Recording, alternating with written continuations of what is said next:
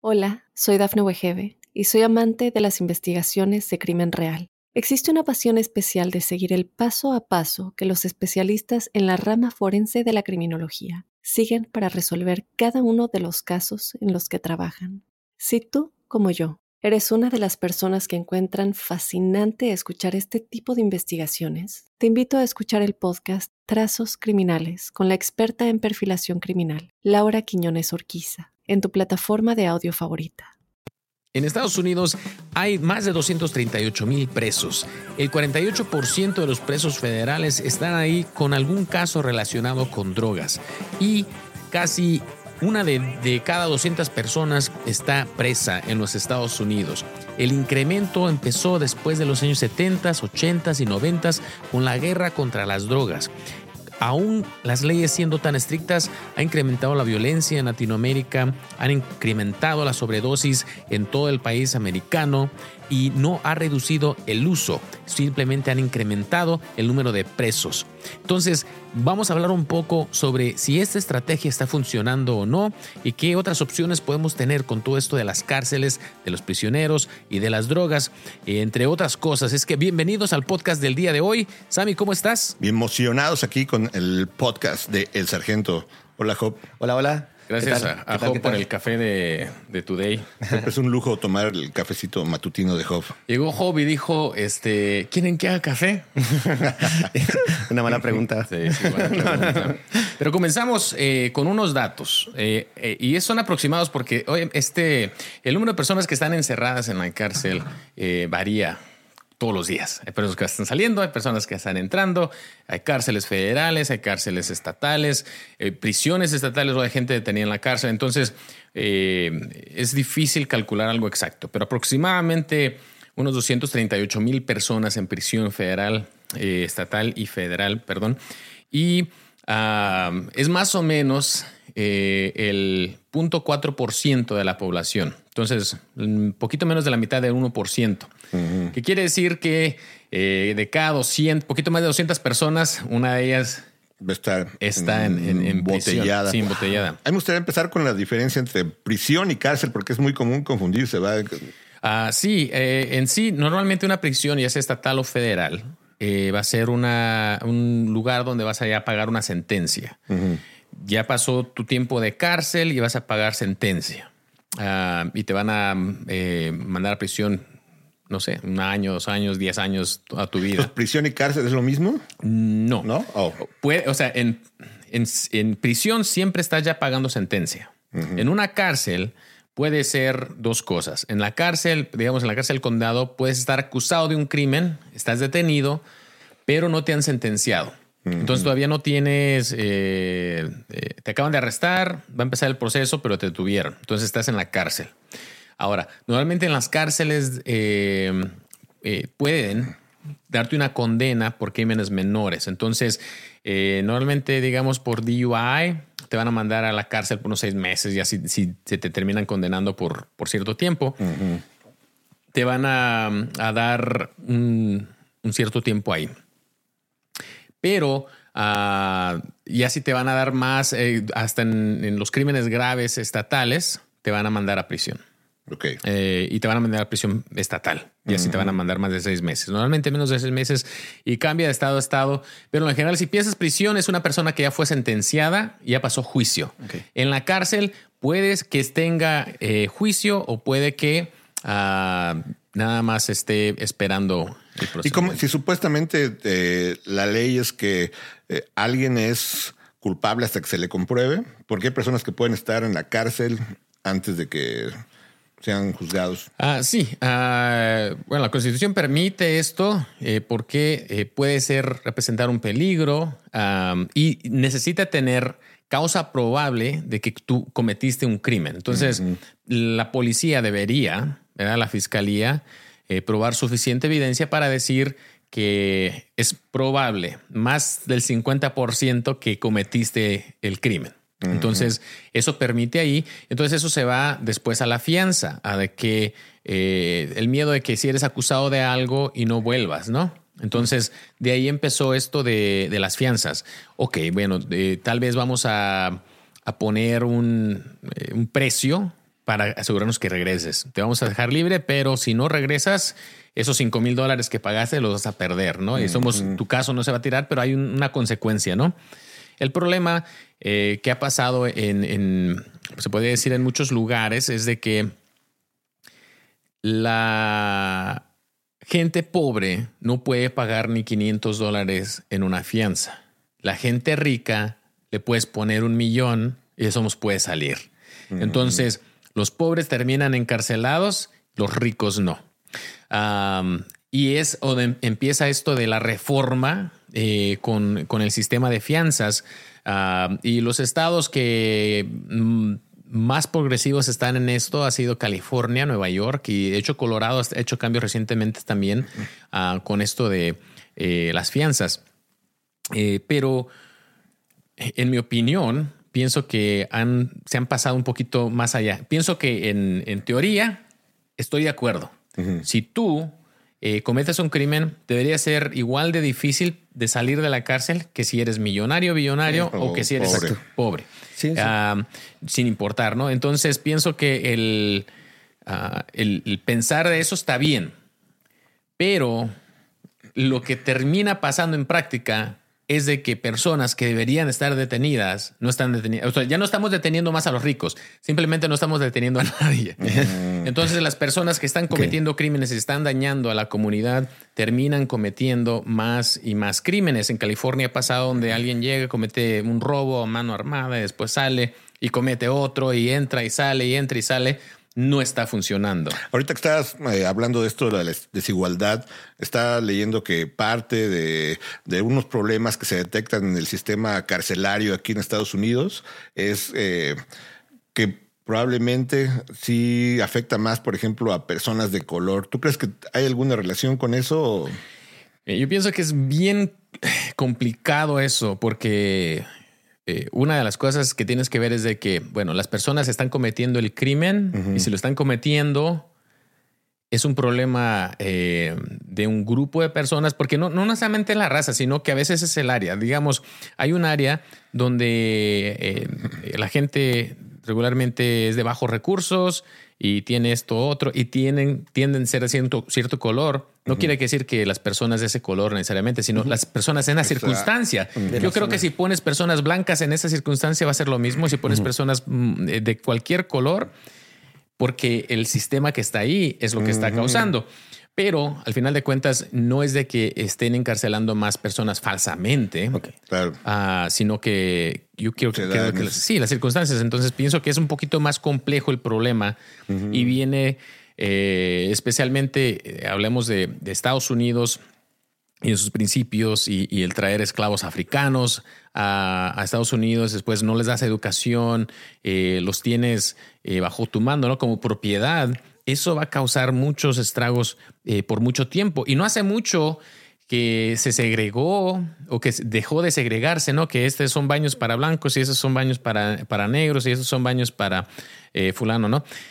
Eh, no hace mucho. Entonces, si hay racismo y si hay cosas que afectan a las comunidades de color que termina causando las circunstancias perfectas para que pase, yo creo que más crímenes y ese tipo de cosas. Y he notado mucho que hay también esa percepción, por lo mismo, como que la gente de cuando pasa una sentencia, por ejemplo, y es alguien blanco, dicen, ah, si hubiera sido latino, ya lo hubieran refundido, cadena perpetua. Sí, como. Y, pero bueno, Habría que ver exactamente. Este... Eh, yo creo que se ha pasado ah, y de que hay racismo en las situaciones y de que ah, a lo mejor se den eh, sentencias no iguales. Yo creo que sí pasa, pero yo creo que el problema es todavía más profundo que eso, no necesariamente. Pero la gente, la razón que la gente lo dice es por la percepción que tienen de cómo los trata el sistema. Entonces, pienso que también es importante aceptar que para las personas, por lo menos, en, cómo se sienten, esa es su realidad, ¿no? De que se sienten, pues de una forma u otra, que eh, un tratamiento desigual. Ok. Entonces, una forma en la que han tratado de, hacer más justo eso es con lo del sistema de fianzas. ¿Cómo funciona? Eh, sé que hay lugares que incluso te hacen un préstamo específicamente para fianzas. Sí, entonces el sistema eh, de fianzas y el, el cómo funciona es de que tú tienes un crimen y ese crimen, eh, depende de la seriedad del crimen, va a haber o en teoría, hay un tipo de fianza para ese crimen, ¿no? Entonces, digamos, eh, tienes DUI y tu fianza va a ser de 5 mil dólares, por decir un número. Y dices tú, yo no tengo 5 mil dólares, pero quiero salir de la cárcel, porque si tienes esa fianza, no puedes salir al menos que pagues la fianza. Entonces llega una tercera persona que se dedica, es como un banco. A financiar. Pues, y ah, llega y dice, ok, yo voy a poner un cheque de 5 mil dólares. Se lo voy a la corte y van a estar los fondos ahí de 5 mil dólares para que tú puedas salir. A ti te voy a cobrar el 15%. Entonces, ¿qué es 15% de 500 dólares? Eh, 750 más o menos. De, perdón, de 5 mil dólares. No expongas mis reprobadas en matemáticas. No, mi pregunta me otra cosa también. como 750 dólares más el booking fee y eso. Entonces, tú para salir ahora vas a necesitar 750 dólares y también no, no, no me puse a hacer la matemática. La otra vez me hiciste la matemática, luego lo que pasó. Sí, sí, sí, Ya sí, sé, sí. pero Entonces, tú terminas, pero aquí es donde está el, el catch. Si tú hubieras puesto los 5 mil dólares, cuando termina tu caso, esos 5 mil dólares se te regresan. Es como nada más una garantía de Una que vas a hacer- llegar a corte y vas a hacer ese tipo de cosas. mm, ok. Cuando usas esta tercera persona, vas a terminar con eh, perdiendo esos 750 dólares. Sí, la deuda. Ahora es el interés lo que vas a pagar nada más en realidad, pero Pues no es el interés, es, es lo que te están cobrando por prestarte esos 5 mil pues dólares. dinero. Ujú. Pues nada, es como un dinero de garantía. Es un dinero de garantía. oh, con razón. es una forma de hacer negocio. Sí, por ejemplo, hace, hace poco supe de una señora, su hijo estaba en prisión y eh, el- el- la fianza que le pusieron era de un millón de dólares, una cosa así. Eh, consiguió el millón, pero es como una especie de garantía para que no se vaya a ir, por ejemplo, a otro país con él. eh, Entonces, normalmente estas este, compañías, ellas de somos tuvieran que pagar una buena feria para sacarlo. ¿Qué ¿verdad? pasa si alguien se va a todos, por ejemplo, y dice un millón de dólares por la vida de mi hijo, o Ajá. vale la libertad de mi hijo, vale más, y se van, se escapan, lo siguen? Sí, vas a- o sea, sí, sí, no Pues- porque no tengas, no, no porque no hayas, ya pagaste el millón de dólares, ya no tienes que regresar. Te van a Sí, hacer- bueno, se fue, pero nos quedamos con el millón. ¿No Te si van- te siguen? ¿Sí te... Sí, o- sí, necesitan seguirte buscando porque tú necesitas llegar a corte. El problema es de que ya si te estoy buscando, ahora tú vas a perder. Además. Entonces la agencia que puso ese dinero de garantía también te va a andar buscando porque ellos te quieren regresar para ellos regresar su cheque. Ellos re- recuperan su cheque en cuando te meten al bote y ya no te vuelven a dar fianza a ellos. O sea, me pide prestado por otro lado. Te buscan dos la ley Sí, en lo general eh, eh, es el riesgo que están tomando estas compañías, ¿no? De eso, pero están sacando bastante dinero porque prácticamente estoy haciendo una garantía de que ahí está el dinero, pero el dinero pues no lo estás tocando. Entonces cada vez que estoy sacando a alguien, estoy sacando 700 mil dólares solamente por ir a firmar papelitos. Sí. y yo me acuerdo un día me fui a pasear contigo en la, en la patrulla, por cierto. Es algo que se recomienda a la gente que le gusta Está bien todo, chido. ¿ah? Está bien Todo padre, esto la de la policía, eh, hagan su cita en su departamento de policía local y les pueden dar una, una vuelta si son mayores de edad, creo. Pero esa vez que fui, estabas deteniendo a alguien y me acuerdo que lo llevaste a, a- a la prisión, A la cárcel. la cárcel, cárcel de, del condado.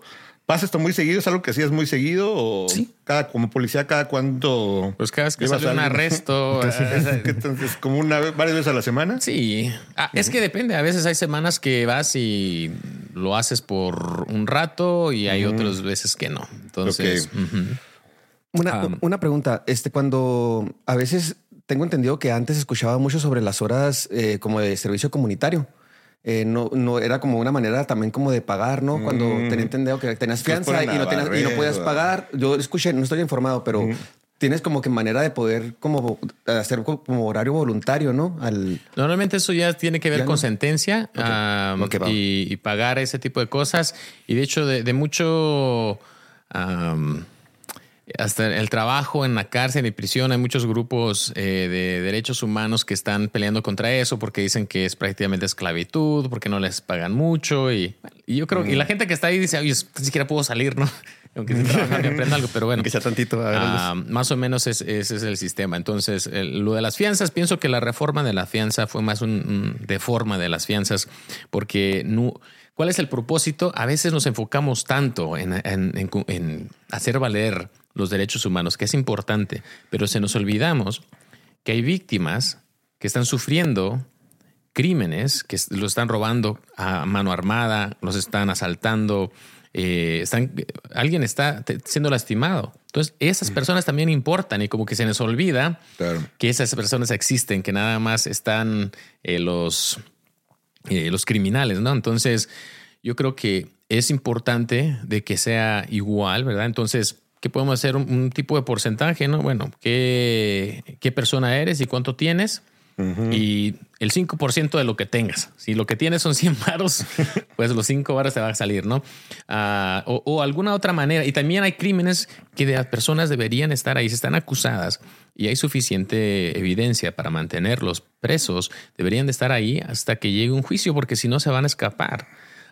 Sin importar si pueden o no pueden pagar. Entonces. Hola, soy Dafne Wegebe y soy amante de las investigaciones de crimen real. Existe una pasión especial de seguir el paso a paso que los especialistas en la rama forense de la criminología siguen para resolver cada uno de los casos en los que trabajan. Si tú, como yo, eres una de las personas que encuentran fascinante escuchar este tipo de investigaciones, te invito a escuchar el podcast Trazos Criminales con la experta en perfilación criminal, Laura Quiñones Orquiza, en tu plataforma de audio favorita. Aquí es donde yo creo que hay un problema grande sobre las drogas. Eh, desde los eh, 70 que se comienza, de los años 70 se empieza a comenzar la guerra contra las drogas. Fue con Nixon, creo, ¿no? El presidente Nixon que le empezó a estigmatizar, pues. Llegó y luego llegó Reagan también y se, se, hizo todo esto de la guerra contra las drogas y automáticamente empieza a incrementar la población eh, de las cárceles. Y durante este tiempo, ¿qué pasa? Empiezas a a, hacer crímenes más fuertes contra esas personas, se empieza a hacer este mercado negro más fuerte, empieza a haber más violencia por eso. Y como hay más violencia, haces leyes más estrictas, que no, si te agarramos dos o tres veces ahora te vas a tener que quedar mínimos. Fue como el Calderón de Estados Unidos. Porque el Felipe Calderón ya ves que ah. declaró la guerra. Sí, al narco. Ajá. Sí. Que ahorita más adelante pasamos ese tema también. Sí, Pero bueno, ajá. Entonces, eh, comienza esto de las drogas. entonces haces reglas más estrictas. Hay más personas en la cárcel. Pero que, que no se ha visto gran reducción en el uso, en el consumo de drogas ni en el tráfico, pero sí se, ha, sí se ha visto el incremento en muertes relacionadas con sobredosis, sí se ha visto eh, el eh, incremento en violencia en general. Ah, entonces. El lavado de dinero. El lavado de dinero, sí. entonces, eh, pienso que tienes a las personas en este sistema creado con la intención de acabar con las drogas que terminas dándole más poder a las drogas por la forma en que se ejecuta y luego dices, se están poniendo más difícil, vamos a hacerlo más estricto. Y pienso que no. Hay un caso eh, de Portugal. En Portugal, en el 2001, se eh, decriminalizó eh, el uso de las sustancias, hasta la cocaína y la heroína. No es legal traficarlas, todavía eso es un crimen, ah, pero el uso tiene, se, se, quitó de ser un crimen a ser una infracción. Y puedes, cuando digamos, te agarran con drogas, y está para uso personal, ah, eh, puedes, en vez de ir a la cárcel y tener ese, puedes optar por eh, tratamiento y el gobierno te paga. Ahora sale más barato que tenerte encerrado en la cárcel, porque todos cuesta, ¿no? El encerrarte y tener que darte de comer tres veces al día y todo lo que implica cuesta dinero. Entonces es una inversión diferente. Eh, viéndolo de un problema de salud pública y no tanto de un problema de criminal. Y volviéndolo a las cárceles, también leía que uno de los problemas en las cárceles aquí en Estados Unidos es la sobrepoblación, de, que ya están llenas, ¿no? Hay dos tipos de cárceles, son privadas y hay públicas, ¿verdad? Hay cárceles privadas y públicas. Parece que había como 133 cárceles privadas federal este, en el país que no suena como muchas, pero sí, obviamente hay gente que está sacando también dinero porque ya no, ya no hay. Entonces, siempre suena curioso, ¿no? Uno como mexicano así de cuando te enteras de que hay cárceles privadas en Estados Unidos, dices, ah, no sé si hay en México, pero uno tiene la idea que todas son del gobierno. ¿no? imagino a alguien así como que nos damos un negocito, ¿qué tal si ponemos una cárcel? Una cárcel. O cuando, o cuando decían que la, de alta seguridad, ¿no? O sea, que decías de baja y alta seguridad. Alta seguridad. Sí, máxima seguridad. Máxima seguridad, perdón. Eso es pero para la gente que ya es asesinos, para gente ya. Hay distintos tipos, me imagino, también de, seguridad de cárceles. Sí, sí, hay, hay, hay diferentes niveles eh, dependiendo el tipo de personas que van a tener ahí y están preparadas para eso. también veía que está muy cuestionado lo de las cárceles privadas por algunos grupos, porque dicen, bueno, ¿qué qué tan lejos pueden llegar por tratar de generar ingresos en, romper a lo mejor algunos derechos humanos o... sí, o, lo otro que lo que le llaman lobbying, no sé cómo se diga lobbying en español, pero prácticamente cuando empresas o, eh, contratan personas para tratar de que vayan con los políticos a tratar de a, empujar. Tener una agenda. Y muchas de estas uniones o esos sindicatos de, guardias de prisión y eso nunca quieren que baje ningún tipo de crimen porque va a bajar menos gente y hay menos feria, ¿no? Entonces es un problema, yo creo que el incentivo, yo creo que en, teoría dices, bueno, esas personas nos va a salir el dinero más, más barato a lo pronto, ¿no? Para, para tener, porque construir una nueva te va a salir más caro. Entonces la inversión la va a hacer alguien más, tú le vas a dar los prisioneros Ah, y les va a estar mandando un cheque, pero ellos van a estar... Eh, y hay, ha habido casos que se escapan de estas prisiones. El gobierno tiene tanto el, control como obviamente de la prisión eh, que le pertenece. pero bueno, entonces tienes el incentivo esto. En lo que estaba hablando esto de Portugal es de que eh, terminan el uso de, de drogas, termina no siendo una ofensa criminal. Aquí en Estados Unidos, más o menos el 46% de personas en prisión federal es por crímenes relacionados a las drogas. Ahora, eh, mi opinión ha cambiado mucho de cuando comencé a ser policía a hoy eh, sobre esto de las drogas. Y pienso que una de las cosas que uno dice como policía es de que, sí, a este canijo lo agarraron por drogas, pero es por lo que pudimos encerrarlo, pero ha estado, eso de las drogas, de que ya le, debes eh, dinero de drogas a alguien, y te van y te golpean, ¿no? Eh, ah, está relacionado a muchos otros crímenes. Los usuarios, el, diario, cuando no pueden eh, tener un trabajo, una forma de pagar por las drogas, se meten a las casas a robar y todo eso Porque ya están desesperados, pues ya no están pensando sí. normal. Entonces, sí crea un problema grande, eh, pero creo que casi la mitad de la población relacionada con drogas, que, empezó todo esto, ¿no? Bastante. Está sobrepobladas las prisiones por esto de las, de las drogas, verdaderamente está funcionando. ¿Cómo cambió? Pero ¿cómo cambió tu percepción? ¿Qué pensabas antes de ser policía y, después? Eh, cuando comienzo a ser policía, es de que esto de las drogas es lo primero que hay que atacar, ¿no? Está destruyendo familias, está destruyendo eh, comunidades, comunidades enteras, países, sí, países enteros. Entonces vamos a atacar, vamos a agarrar a todo mundo que anda vendiendo, todo mundo que anda usando. Estás buscando cualquier parada de tráfico a ver si ves, aunque sea un puñito de algo para poder detener a las personas, porque es un problema y creo que sí es un problema. Eh, no digo que el uso, especialmente el abuso de sustancias, es algo eh, sano para, para, la comunidad. La cosa es cómo abordarlo. Sí, entonces pensaba yo en, ese entonces que eh, las leyes que estaban aquí estaban era, correcto, las, porque es serio el problema. No pienso lo mismo.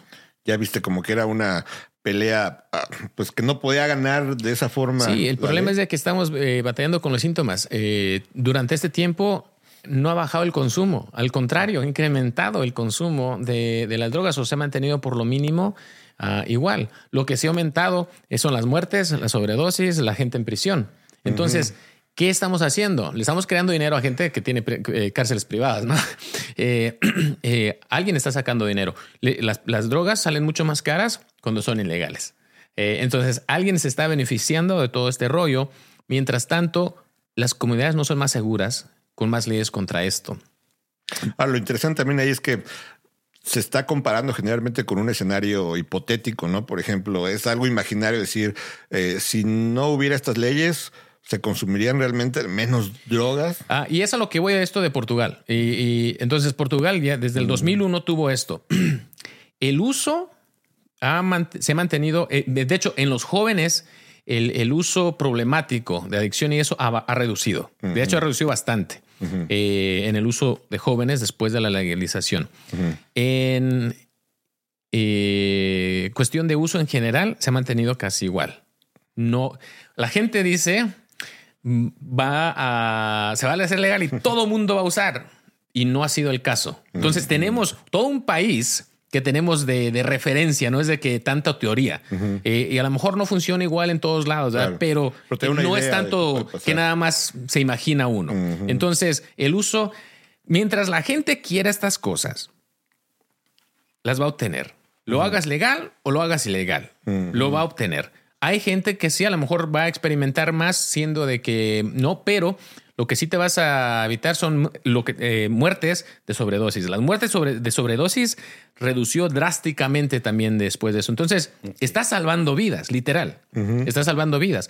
Ah, entonces, yo no estoy proponiendo tanto el, el uso de drogas. Claro. El problema que yo he visto en primera mano es de que lo que hemos estado haciendo no está funcionando.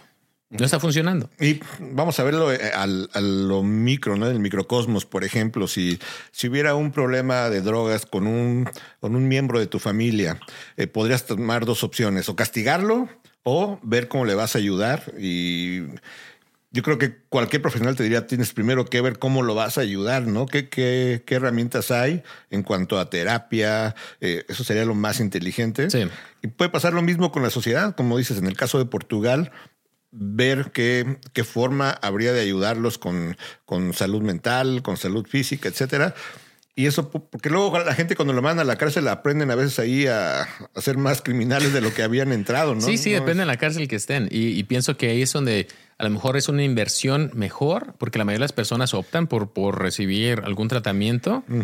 Y tienes lo otro, ¿no? De que o voy a tratamiento, me voy al bote, no, pues mejor voy. Entonces tienes un incentivo Sí, un pues poquito sí. más fuerte de irte a tratamiento, ah, pero puedes seguir viviendo tu vida.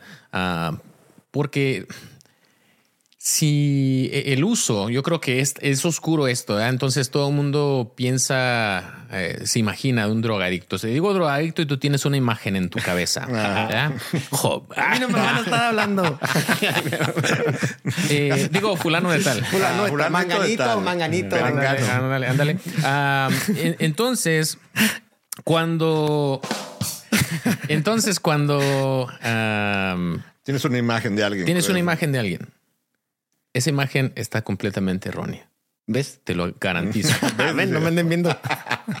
si solamente la gente que se te prende el foco estuviera usando drogas, no estuvieran ganando billones y billones y billones de dólares en el narcotráfico. No estuvieran moviéndose toneladas de toneladas de cocaína todos los días. No estuvieran moviendo. Entonces, el nivel de uso es alto. La gente, porque es ilegal, no dice, ¿verdad? Ay, no, yo me echo el toque. Pero me ha tocado, o sea, mm, ve a, un- ve a una fiesta, ve a un baile y en el baño se están coqueando todo el mundo. Ya cuando uno iba a checar, hay todo el mundo, no, no, aquí estamos todos nomás orinando, pues no, todos ahí. Le digo, ¿a poco todos estos caballeros nada más se les gusta pasarse aquí en el baño? No creo.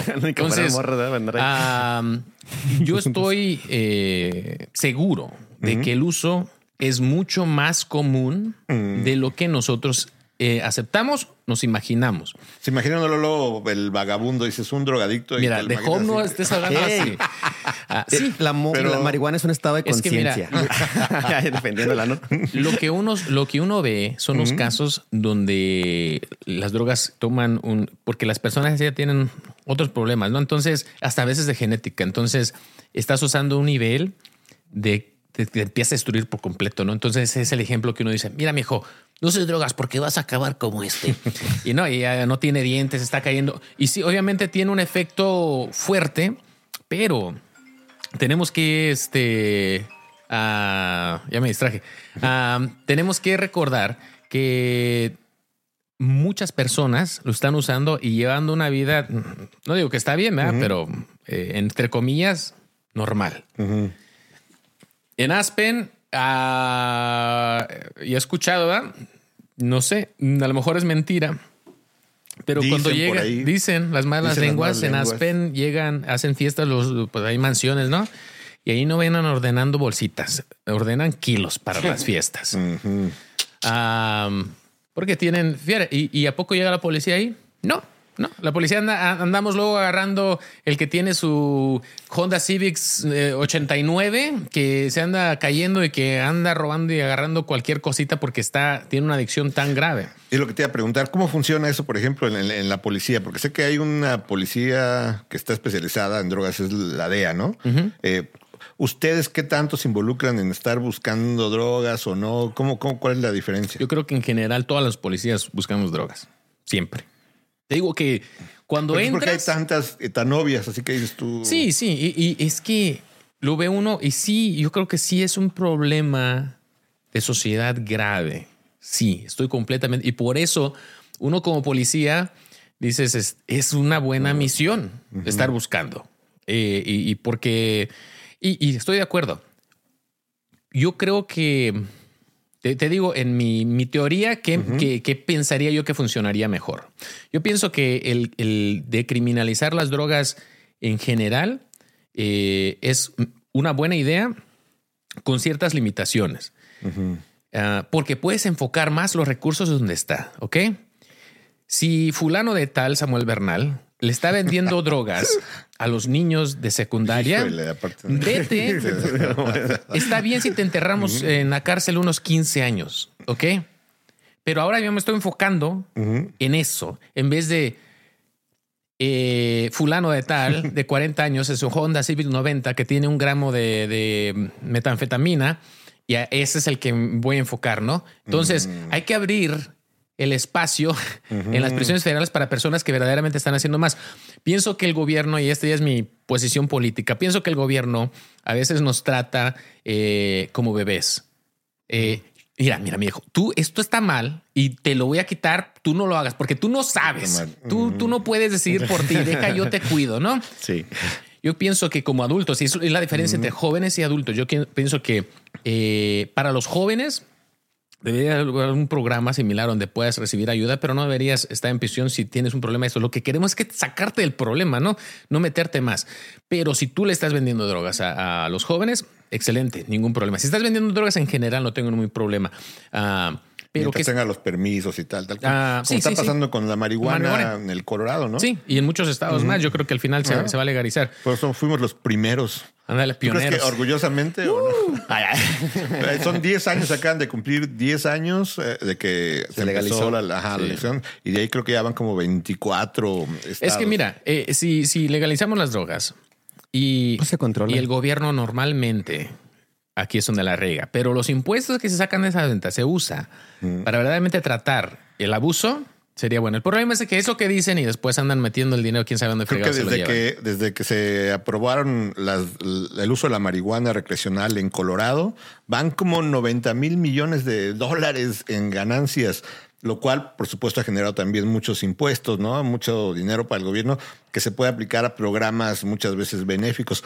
Tú estabas de policía antes de que se legalizara la, Sí, la marihuana sí. y después, ¿viste alguna diferencia? ¿Qué, qué notaste? Ah, bueno, esto es nada más eh, anécdota, ¿verdad? Porque no, no tengo información más. En, en mi experiencia, tuvimos más problemas que encontramos más marihuana en las escuelas porque hubo más acceso en, en- para los jóvenes, de que ya los papás fumaban y ya tenían ahí y los niños salían a la escuela y eso. ah, Lo cual un poquito más. podría matar tu teoría también de que hay que legalizar las drogas porque Pienso que los niños somos. eh, las- eh, al- yo, eh, mi teoría es esto: vas a legalizar las drogas y vas a terminar con un uso elevado al principio y después se va a reducir cuando se le quite la novedad de lo, lo legal. Yo no estoy Pero no se ha reducido el, el consumo de alcohol, a pesar de que se legalizó, creo que ha aumentado, ¿no? No, no digo, ah, bueno, no sé si ha aumentado de como estaba antes. Yo creo que se va a mantener igual. Creo que va a haber un aumento al principio y luego no, no, no que va a reducir a más de lo normal, sino que va a reducir otra vez. Va a haber un pic y se va otra vez el uso normal que la gente, la gente que quiere hacerlo lo va a hacer. Am, yo no estoy promoviendo el uso. Claro. Eh, eh, y quiero ser claro con eso porque pienso que sí es muy dañino, dañino para las familias, para, pero pienso que la forma de que lo estamos haciendo es más dañino Sí. aún. O sea, porque yo lo que creo es que en realidad no va a desaparecer ese, ese problema. Eh, va a haber distintos niveles, ¿no? Que, que aumenta, que baja, pero lo que también estoy de acuerdo es que la forma en que se está abordando no está funcionando. Sí. Y parece que hay casos como el que mencionas de Portugal, que hay que poner ojo porque puede ser algo más, mm, Sí, más dices, ok, positivo en el... si, si no hay una otra mejor solución, a lo mejor no vamos a reducir el uso, pero vamos a reducir las ellos. muertes relacionadas con eso, la violencia relacionada con eso. Eh, tal vez eh, en el caso de Portugal, eh, reducir el uso en menores, el uso problemático por lo menos en menores, y eso es algo que fue su- algo distinto, ¿no? ¿Cuántos jóvenes lo han probado y cuántos jóvenes están adictos? Son dos cosas muy diferentes. Entonces, Claro. el, el encontrar más jóvenes que lo tengan no es igual a que hay más jóvenes adictos a una sustancia. Entonces, por eso te digo que esa es mi experiencia personal, pero no, no hice un estudio Mm, Sí, relacionado sí. para y el caso también ver. de Colorado con la legalización de la marihuana recreacional también da un, un escenario para ir estudiando, ¿no? De Sí. cómo ha funcionado. Y pues sí, en lugar de que ese dinero se esté yendo al mercado negro, pues mejor que se vaya también a, a la parte también de impuestos en una parte que eso luego puede ayudar también a ciertos programas de recuperación. Ahí es ¿no? donde le tengo menos, menos de- confianza al gobierno, pero bueno, cuando volvemos eh, vamos a, a seguir hablando sobre esto de las de las drogas. Cárceles y las drogas. Eh, y, y quién está sacando más feria todo esto. Hola, soy Dafne Wegebe y soy amante de las investigaciones de crimen real. Existe una pasión especial de seguir el paso a paso que los especialistas en la rama forense de la criminología siguen para resolver cada uno de los casos en los que trabajan. Si tú, como yo, eres una de las personas que encuentran fascinante escuchar este tipo de investigaciones, te invito a escuchar el podcast Trazos Criminales con la experta en perfilación criminal, Laura Quiñones Orquiza, en tu plataforma de audio favorita. Ok, bueno, ya estamos de vuelta. Me preguntaba Job sobre la diferencia entre eso y las cárceles privadas. Yo creo que es una pregunta válida sobre lo que es eh, una cárcel privada, así como que tú puedes contratar tu propia cárcel, así como unos- este es un hospital general. Eh, ¿Cómo se llama el, el- el sistema médico en México? El eh, Instituto Mexicano del Seguro Social. Sí, es que dos, IMSS. El IMSS. para los trabajadores. Ajá, IMSS o iste. o el ISSSTE o el IMSS. Ajá. Y el otro es un hospital privado. No, no es como funciona. Puedo poner telecita y Eh, todo. la cárcel es... Sí, mándeme a mí la privada, por favor. Pásame porque ahí le van a tener Netflix. privado. Sí, no, el- la cárcel privada no es una cárcel que tú pagas y puedes tener tus beneficios y estar bien chido en la cárcel. No, simplemente es de que es ya, normalmente es una empresa que es dueño del edificio y que maneja la cárcel, pero el gobierno termina pagando, obviamente, por esos servicios. Entonces, no es de que no, pues yo me quiero a la cárcel privada y voy a tener que pagar tanto al mes. No, no es como funciona. Y también uno no escoge, obviamente, qué cárcel te vas. Sí. No siempre te ponen en una cárcel local. Hay veces que depende como esté. Pues te digo, normalmente en- si vas a la cárcel, vas a ir a la cárcel más cercana a donde cometiste Siempre, el ah, crimen. Después, y si es una cárcel federal, pues vas a ir a, a esperar eso. También vas a, pues te pueden guardar en, en cárceles federales para mientras estás esperando juicio. Ah, pero después ah, ya te vas a, a ir, de- digamos, por completo ya que te dan una sentencia y te van a asignar a la cárcel dependiendo del riesgo. Normalmente van a hacer eh, un, un análisis de la persona. Entonces, eh, la corte paga para unas entrevistas que te hacen psicólogos, ven tu historial, ven tu vida, ven eh, tus eh, conexiones eh, de familia y todo. Y de ahí deciden qué tan riesgo tiene esta persona. Y basado ese riesgo, te van a poner en una cárcel de mínima seguridad, de media seguridad o de alta seguridad. Entonces, una persona que se ha escapado por lo mínimo dos veces de prisión de máxima seguridad en México, no lo van a poner en una prisión normal, lo van a mandar Sí, a una de alta seguridad. a, aquí a Colorado, a la cárcel. está la de alta, ajá. Sí. Ah, entonces, es como, es como pasa eh, esto de. ¿No has ido? ¿Has entrado a esa? No he entrado. Sí sé dónde está, eh, pero no he entrado. Sí, sí, sí. Está Ni queremos, ¿verdad? Ni queremos, ni queremos. Ándale. ¿Cuál No, es el decía proceso? la gente, hoy fui al, este, andu- em, estuve en la cárcel hoy, ¿no? Pero de trabajo. Cuando detienes a alguien y, y- y lo llevas a, a la cárcel, ¿cuál es el proceso? ¿Le, le quitan siempre cinturón, agujetas? Sí, Este... no Sí, te van, a, cambiar. Entonces se van a quedar con toda tu ropa.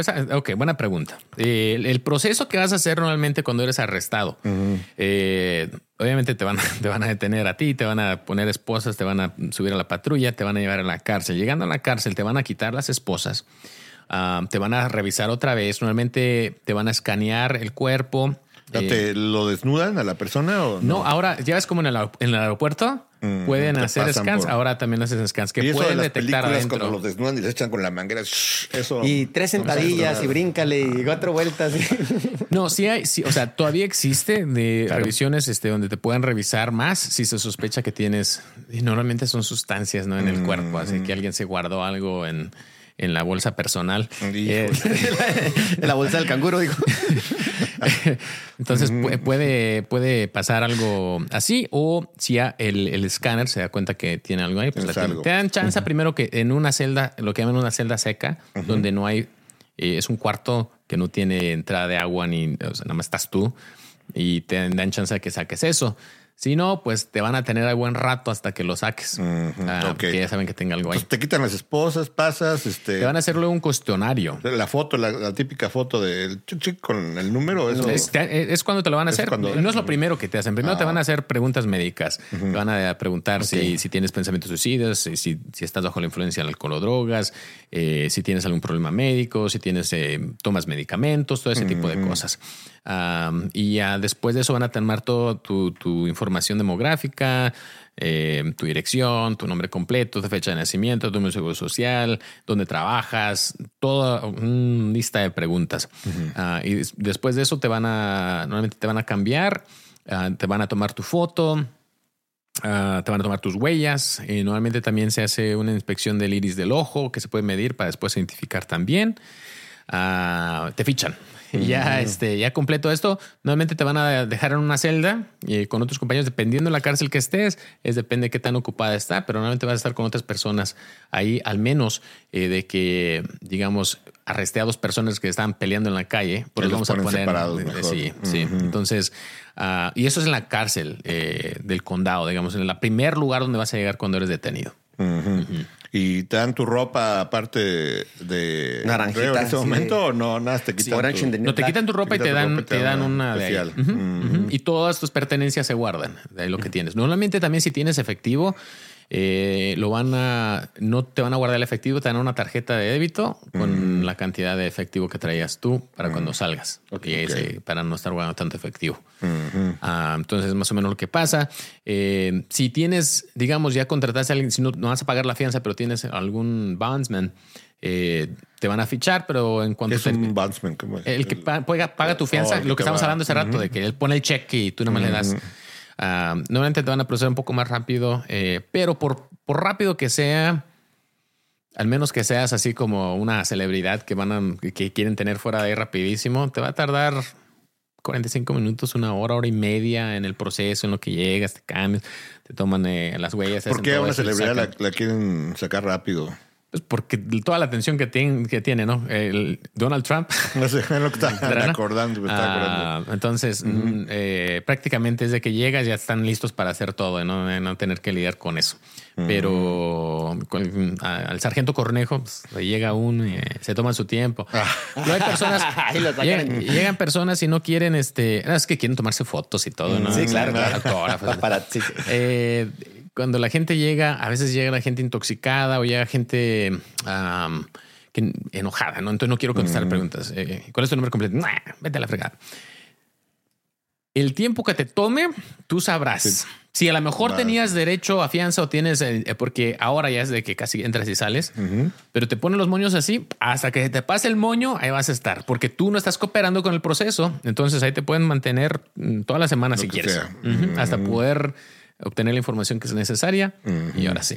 Ok. Entonces, si terminas el bote, bájale dos rayitas a- y vas a, va a ser todo mucho mejor. Mucho el mejor que proceso. Sí. andes con eso. Y muchas veces si la gente llega porque sabe que los guardias que están ahí van a estar ahí contigo los días que estés ahí. También no quieres llevártela mal con ellos porque eh, no te va a ir tan bien. No, no es que te van a golpear eso, pero pues eh, hay muchas cosas que se controlan ahí adentro, ¿no? Entonces, si quieres permiso de salir o limpiar, lo que sea. Otro problema que estaba leyendo de en Estados Unidos que pasa es que tiene del, de una de las sentencias más largas a nivel mundial en cuanto a que la gente dura mucho en la cárcel por cosas que tal vez podrían ser menos o deberían de ser menos.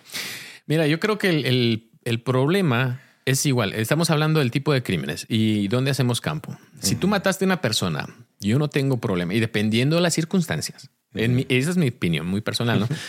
Yo no tengo problemas si estás el resto de tu vida en, en prisión. Incluso pena de muerte. en- y no estoy en contra De la pena de muerte. Pena de muerte. Bueno, no estoy en contra de la pena de muerte en la forma eh,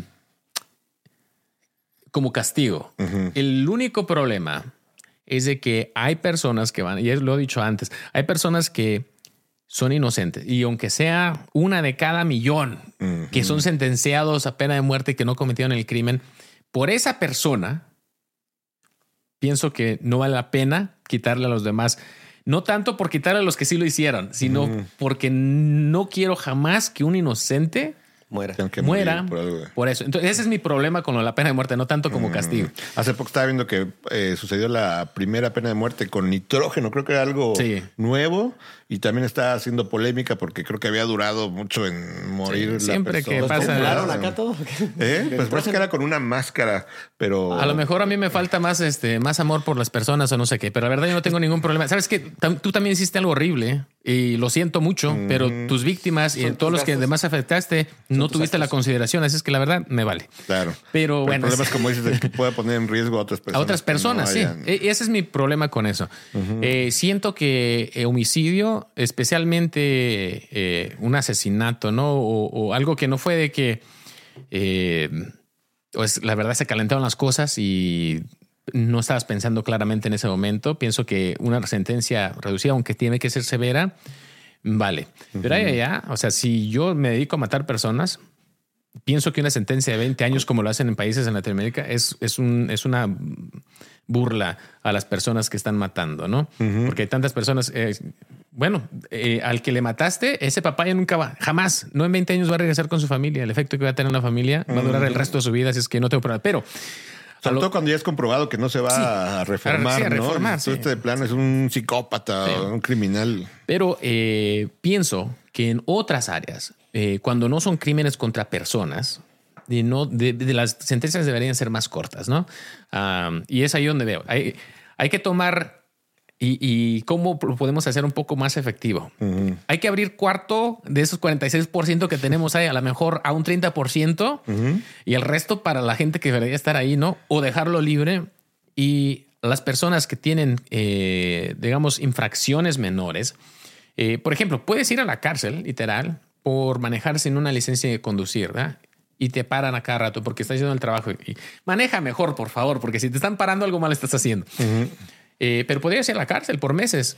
Yo creo que debería ser algo más eh, eh, administrativo. ¿Sabes qué? Pues bueno, te vamos a mandar tu bill cada mes por lo que está pasando. Algo, estoy de acuerdo que tiene que haber consecuencias, pero no has dañado a nadie, no has lastimado a nadie, eh, no has ni chocado, ni estás manejando borracho, ni simplemente son cosas administrativas que creo que no deberían. Y luego el problema es que se, se abusan. Aquí eh, el condado de Río Blanco tuvo una, una eh, práctica por mucho tiempo de que si, si paraban a una persona y no tenía licencia, los arrestaban.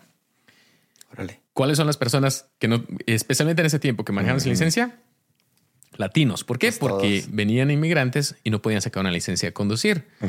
Entonces, de esa es la forma que los deportaban. Hola, soy Dafne Wegebe y soy amante de las investigaciones de crimen real. Existe una pasión especial de seguir el paso a paso que los especialistas en la rama forense de la criminología siguen para resolver cada uno de los casos en los que trabajan. Si tú, como yo, eres una de las personas que encuentran fascinante escuchar este tipo de investigaciones, te invito a escuchar el podcast Trazos Criminales con la experta en perfilación criminal, Laura Quiñones Orquiza, en tu plataforma de audio favorita. O sea, no es lo que se decía, pero es lo que en práctica hace. ¿no? Entonces, eh, ¿y por qué? Eh, por cosas que, que verdaderamente no estás lastimando todavía nada. Entonces, sí hay consecuencias. Por ejemplo, hay muchas leyes, digamos, eh, si tú trabajas en, en, eh, bienes raíces, ¿no? Y- o cualquier otro negocio. Y hay muchas leyes y muchas eh, Regulaciones. regulaciones, ¿verdad? Y si las quebrantas, hay consecuencias, pero nadie se va a la cárcel porque no le explicaste bien el contrato. Y a veces afectas a, a más personas de una forma más canija y esto son sanciones, ¿no?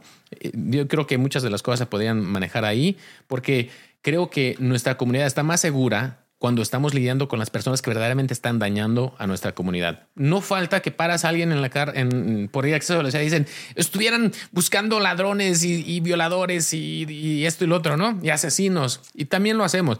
Pero pienso que el sentimiento sí, sí es importante de cómo podemos usar nuestros recursos de la mejor manera para mantener a nuestra familia segura. En esto de las drogas, si no vamos a reducir el uso, ¿podemos reducir tan siquiera las muertes?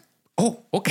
Bueno, ok, bueno, no va a reducir el uso, pero voy a sacar dinero tan siquiera para, para construir mejores escuelas, para tener mejor infraestructura y de paso bajamos la violencia. Yo creo, y esto nada más es mi teoría, y dime tú lo que opinas, eh, quiero saber qué opinas tú de esto, pero yo creo que al quitar eso, y lo podemos ver con el alcohol, cuando el, el alcohol está prohibido, que se crea todo esto, el mercado negro, crea violencia, crea pandillas. Sí, cuando lo quitas, pues se les quita, le estás quitando el entonces están perdiendo el poder. Y pienso, en el caso de México, yo creo que es, está canijo porque ya está tan arraigado el problema, ¿no? Que ya tiene el control. Entonces ya les quita las drogas, pero están extorsionando a todo el mundo de todos modos. Pero en lo general pienso yo que a largo plazo vas a reducir la violencia porque ese mercado negro está causando la violencia. Se están matando por territorio por pasar la droga, pero cuando ya no necesitas este, peleártelo porque cualquier persona puede hacerlo. Y te digo, a lo mejor ahí está un poquito ya pasado, pero con el tiempo pienso que podía reducir la violencia también. Ah, entonces, tenemos menos personas en prisión, tenemos menos personas muriendo de sobredosis, tenemos eh, eh, reducir el crimen violento, porque lo que estamos haciendo es de que, en mi, en mi pensamiento es de que hacemos una ley y esa ley crea este mercado negro que crea violencia y decimos, ahora lo vamos a hacer más difícil y creas más violencia. Entonces, entre más tú piensas que estás controlando, pero si las cosas haciéndolas ilegales pararan, pues no existieran las drogas, no existieran las violaciones, no existieran todas estas cosas, pero no paran, siguen. Entonces, ¿cómo lidias con ellas? De la mejor manera, de que las personas que están haciendo daño verdaderamente terminen en... Pues yo no tengo problema con la, la gente que va a la cárcel y que si son 5 o 20 años, dependiendo de lo, lo que hizo, no tengo problema con eso. Pero llenarlas nada más por eso de drogas pienso que ha sido una estrategia fallida, en mi opinión. ¿De qué piensas tú? Yo creo que sí, hay, tiene que haberse hacerse un enfrentamiento más eh, positivo en cuanto a que en lugar de meter a alguien en la cárcel pueda tener un programa de rehabilitación, pero no estoy tan seguro en que ya puedas legalizar, por ejemplo, si vamos a legalizar las drogas. ¿Por qué? Creo que de todas formas la gente que hace chingaderas va a seguir haciendo chingaderas, solamente las va a escalar. O sea, si, legalizas todas las drogas, van a sacar una cosa que, que es, y está pasando, ¿no? Con drogas químicas y que, que va a ser hasta absurdo legalizar por lo dañinas que son. Bueno, pues se van a ir por ahí, o como dices, en el caso de México, van a estar eh, dedicándose a otros negocios negros, ¿no? Que, que, que el secuestro, que la extorsión, o sea, van a seguir eso. Entonces, me faltan muchos datos en lo personal para decir, sí, no, sí funcionaría, no sé. Yo creo que eh, aquí lo que se nos está olvidando es la responsabilidad personal entre las familias y nosotros mismos. No porque estén legalizando eh, el aceite o el, el, este, el ¿Cómo se llama? Poison. El veneno. El veneno de rata es legal. Lo puedes ir a comprar. ¿Te lo vas a echar al cuerpo? Mm, pero no genera adicción. El problema de las drogas es que, por ejemplo, desde un punto de vista mercadotécnico, por ejemplo, el hecho de que una droga sea legal y le puedas hacer la publicidad como tal, yo creo que sí genera más uso de esa droga, aparte que siguen existiendo otras. El, el caso del alcohol. Mm, creo que no ha disminuido su uso, creo que ha aumentado y aparte existen drogas del mercado negro y, van a seguir surgiendo nuevas. Entonces... El alcohol, y yo creo que es una de las drogas que causa más daño en la creo sociedad. que la más usada todavía a la fecha. Sí, pero a lo que voy es que el, el ilegalizarla verdaderamente está teniendo el resultado que queremos. Es a lo que voy. Porque y, la otra pregunta es: ¿realmente sucederá un resultado como el que queremos de una forma u otra? No creo, como que es un problema humano. Te voy a poner también un ejemplo eh, personal en este caso. Cuando la marihuana estaba prohibida, a mí, por ejemplo, de, de joven, ¿no? de adolescente, eh, a mí sí me daba cierto como, como que no y quería llegar a ese nivel de, híjole, aunque por ejemplo el alcohol eh, estaba permitido, aunque no estaba permitido para menores, pero el hecho de que legalmente estaba permitido, como que te daba más un, una, una atmósfera de no estoy haciendo a un crimen, ¿no? Nada más una trampita porque estoy tomando antes de ser mayor de edad pero le tenía mucho respeto a lo que era ilegal porque yo no quería estar en ese lado. Problema. Sí, yo creo que va a haber un porcentaje de personas que simplemente por el hecho de que es ilegal no lo va a probar. Y como esto es un porcentaje que habría que ver qué tan grande, qué tan, grande chico es, tan chico es, sí, mi caso, pero a lo mejor no es de la mayoría. Porque hay mucha gente que eh, hay tanta gente usándola que pasan toneladas día con día. Baja uno un trailer de 10 toneladas de cocaína y llevan cinco más. Entonces, el uso está por todos lados. Entonces, yo no, yo, y, lo vuelvo a repetir, yo no lo, lo que estoy Claro, diciendo no es de que se use Sí, y no estoy ¿cuál es la diciendo de que va a bajarlo. Lo que estoy diciendo es de que la forma en que lo estamos haciendo no está funcionando.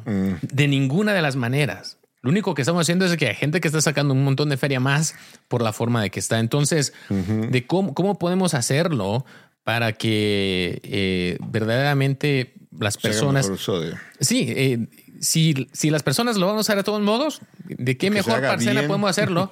Porque, o sea, tuvimos esto de la, del fentanilo. Miles y cientos de miles de personas murieron. Estaría interesante ver los datos, a ver cuántos murieron de eso y cuántos murieron de COVID. ¿eh? Eh, ya dije COVID, ahí, ya dije. COVID, me van a bloquear en todas las caras. Am, pero eh, estaría interesante ver ahí porque hay tanta gente muriendo de eso. Entonces, eh, hablamos de- del veneno de ratas, que también le echan a un montón de esto de las drogas porque terminan teniendo efectos. Ah, bueno, a lo mejor puedes tener un producto más, más claro si lo vas a usar de todos modos, donde no te lo están cortando de tantas eh, maneras, que le están echando cosas que hasta ni sabes, ¿no? Mucha de la droga que ahora tienen eh, viene contaminada con el fentanilo porque sí, te huele todo loco, pero eh, la gente no sabe, entonces te, te echas eso y terminas muerto. Yo creo que varias cosas ahí van. Una, eh, la responsabilidad familiar eh, tiene que ver mucho. Y la otra, la responsabilidad personal. Entonces, para los jóvenes, yo pienso que sí es, es necesario tener reglas y leyes restringiendo el uso, el consumo y todo eso. de los jóvenes. ¿Por qué? Porque todavía no se desarrolla su cerebro, Su lo suficiente para Sí. hacer decisiones eh, maduras. Ahora, si ya estás grande, y, y también es otra muy, muy opinión personal. Ya, ya me voy a postular para no sé qué. Si estás grande, pienso que el gobierno le debería dar madres lo que tú quieres hacer con tu vida, mientras no estés no afectes a afectando otra. a otra persona. Si tú, fulano de tal, te quieres meter cualquier cosa por tus traumas y no quieres lidiar con ello, pienso que para eso está la familia, para eso están los doctores, para eso están otros, pero el gobierno eh, no es tu papi que te tenga que andar cuidando de que te metas y no. Así que es lo, ah, lo legalizaron, entonces, bueno, quiere decir que ya está bueno para mí. No, pues, estás güey.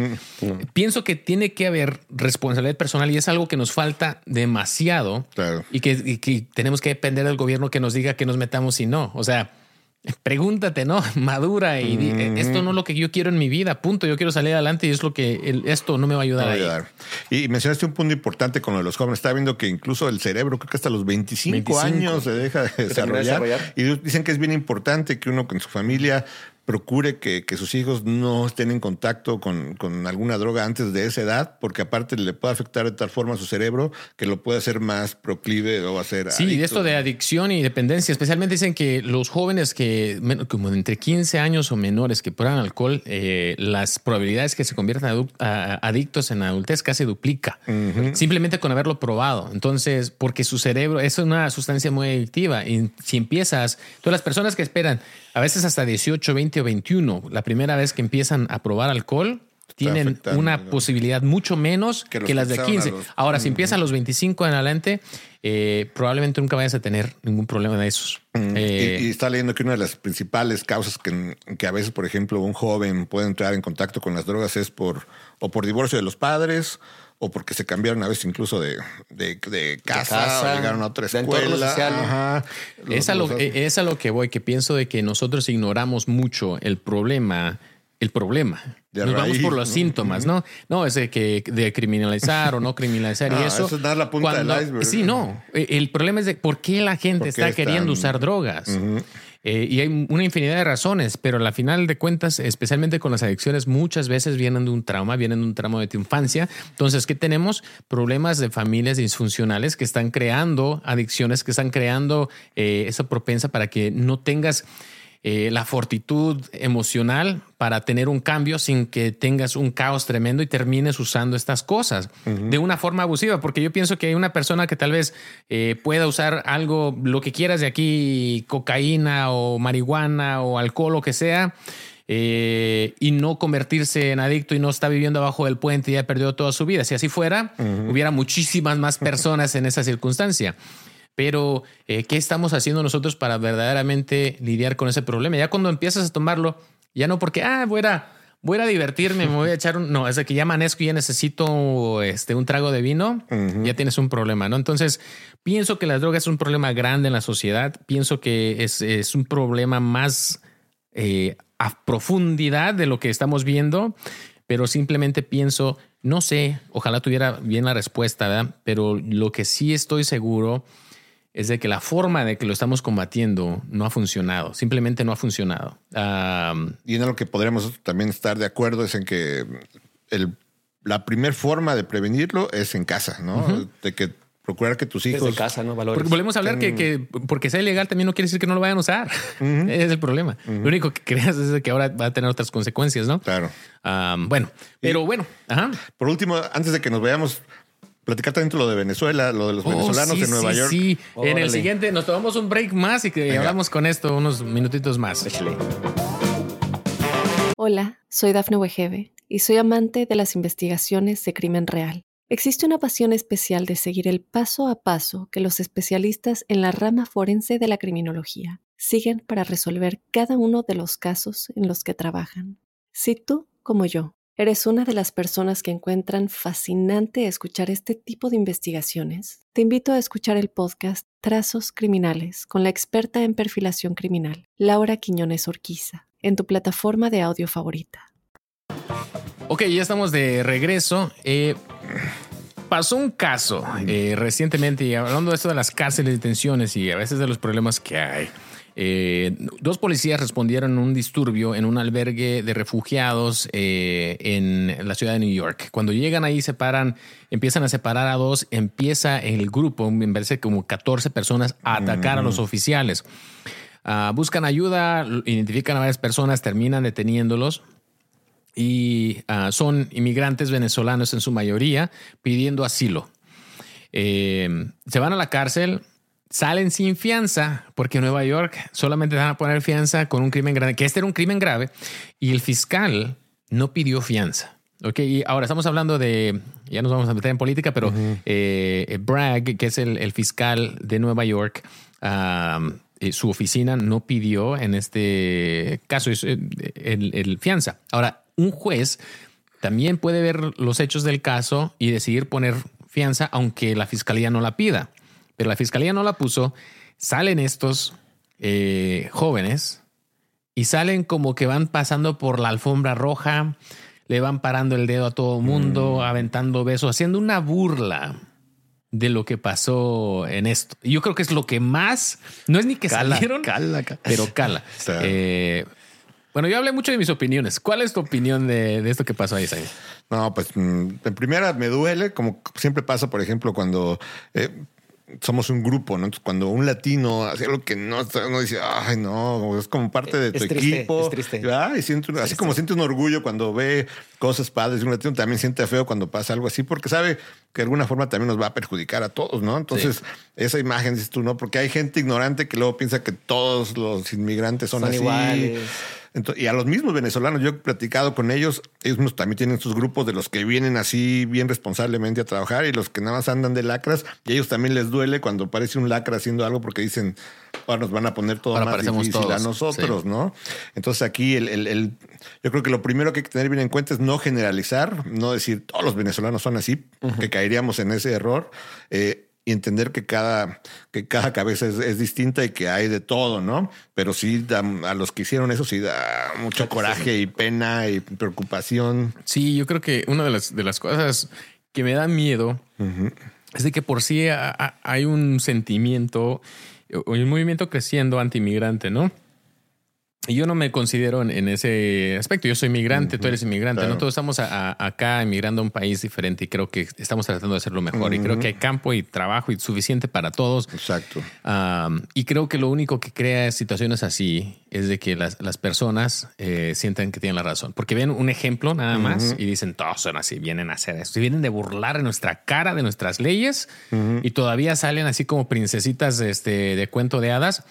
Entonces sí, sí, sí cala. Eh, y, Y les dan material a los antiinmigrantes. Sí, eh, y otra vez, lo mismo, tenemos que tener cuidado de que estas personas no están representándonos y todas las personas que, que estamos a- a- aquí, inmigrantes y latinos, es de, de denunciar eso. Así como cuando un policía hace algo mal, decir, eh, eh, eh, ese, ese no me representa, ¿no? Está bien que tenga consecuencias. Claro. Ojalá los, los encuentran porque me parece que se habían ido en un autobús a, a otro estado, a la frontera o algo así. Ojalá los encuentren y los refundan al bote por un rato, por lo menos, por el asalto que, que hicieron.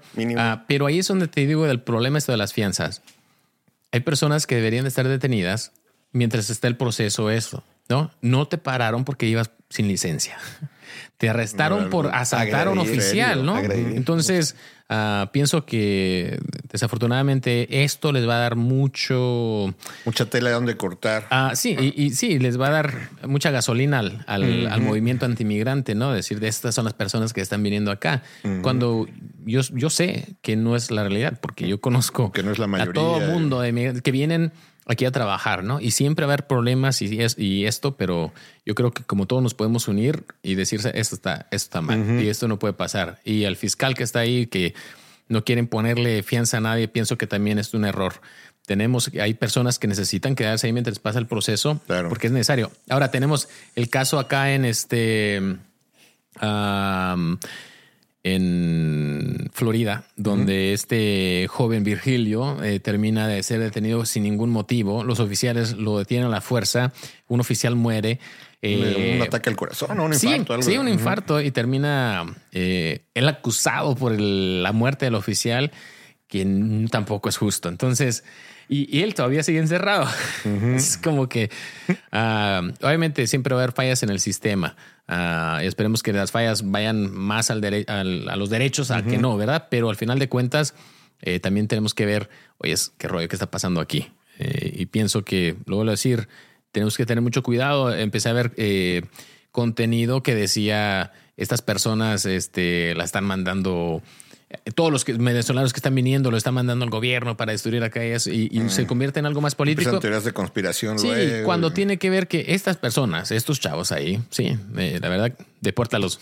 Regrésalos a Venezuela. No hay ningún problema. Sí. hay gente tratando de hacer algo bien aquí, no estás quedando a hacer mal, ver mal a todos. Y algo que han recomendado mucho que mencionaste es de que, por ejemplo, en el caso de los venezolanos, que ellos mismos eh, a los elementos malos que vean, que les hagan saber que no están de acuerdo con eso y que también los denuncien. Sí. ¿No? Que no nos podemos eh, vendar los ojos a, a- a- a un grupo nada más decir, no, porque somos latinos, todos los latinos estamos bien y todo lo... No, no es cierto. Hay que señalar lo bueno y lo malo, ¿no? Sí. Que ser objetivos lo más que podamos en ese aspecto. Así lo es. Bueno, eso es todo por hoy. Gracias, nos vemos el siguiente lunes. Thank you very much. Ah, palabras sabias, Sabi. ¿No te preparaste? No me preparé, pero... A ver, eh, eh, eh, Yo mira, sí, yo yo sí. mira. Venga, venga. Yo Tiene toda la semana ahí. Toda la semana. No, buscando memes nomás. Eh, no, hay una frase que dice, la cárcel más grande no está formada por rejas y barrotes, sino por recuerdos de malas decisiones negativas. Ahí va una. Yo, yo tengo una también. Pero recuerda, nadie es perfecto y tú lo verás. Tal vez mil cosas mejores tendrás, pero un cariño sincero, Jamás. jamás. Eso, le- tu No, no, cárcel. este, ah, no, no, pe- pero yo tengo otra también. A ver. A ver, a ver, a ver. Las rejas no matan, pero sí tu maldito querer. ¡Ay! Nos vemos. Venga.